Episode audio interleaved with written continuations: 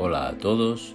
En el Café con Espiritismo de hoy traemos los comentarios de Tarcio Rodríguez en torno a un mensaje del Espíritu Emmanuel intitulado Pretensiones, extraído del libro Camino, Verdad y Vida, capítulo 138, psicografiado por Francisco Candido Xavier.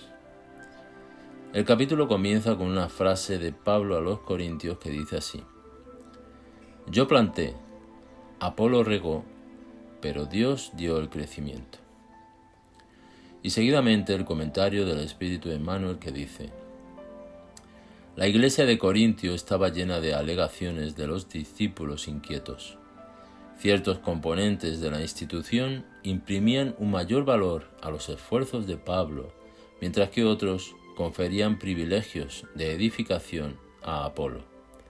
El abogado de los gentíos fue divinamente inspirado, comentando el, asunto en su carta. ¿Por qué existen pretensiones individuales en una obra de la cual todos somos beneficiarios del mismo Señor?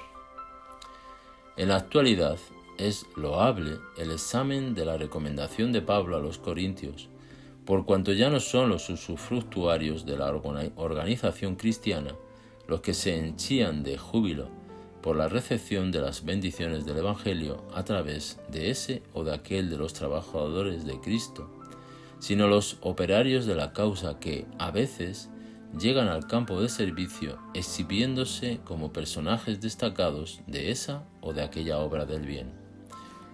La certeza de que toda buena dádiva viene de Dios constituye un excelente ejercicio para los trabajos comunes. Es interesante observar cómo está siempre dispuesto el hombre a apropiarse de circunstancias que lo eleven en el concepto ajeno con facilidad, siempre inclinado a destacarse en los círculos del bien que aún no le pertenece de modo sustancial, raramente asume la paternidad de los errores que comete. Esa es una de las singulares contradicciones de la criatura. La pregunta de Emmanuel resuena en nuestras mentes cuando dice, ¿por qué existen pretensiones individuales en una obra de la cual todos somos beneficiarios del mismo Señor? Las pretensiones individuales, según Emmanuel, aparecen en los obreros que se presentan queriendo destacar o cuando se apropian de las circunstancias del bien para ganar la consideración ajena en el medio en el que opera. Recordando la carta de Pablo a los Corintios, sabemos que el tema expuesto es la cooperación los obreros de la comunidad de Corintio tenían contiendas y disensiones. Unos se consideraban partidarios de Pablo, otros de Apolo, otros también del Cristo.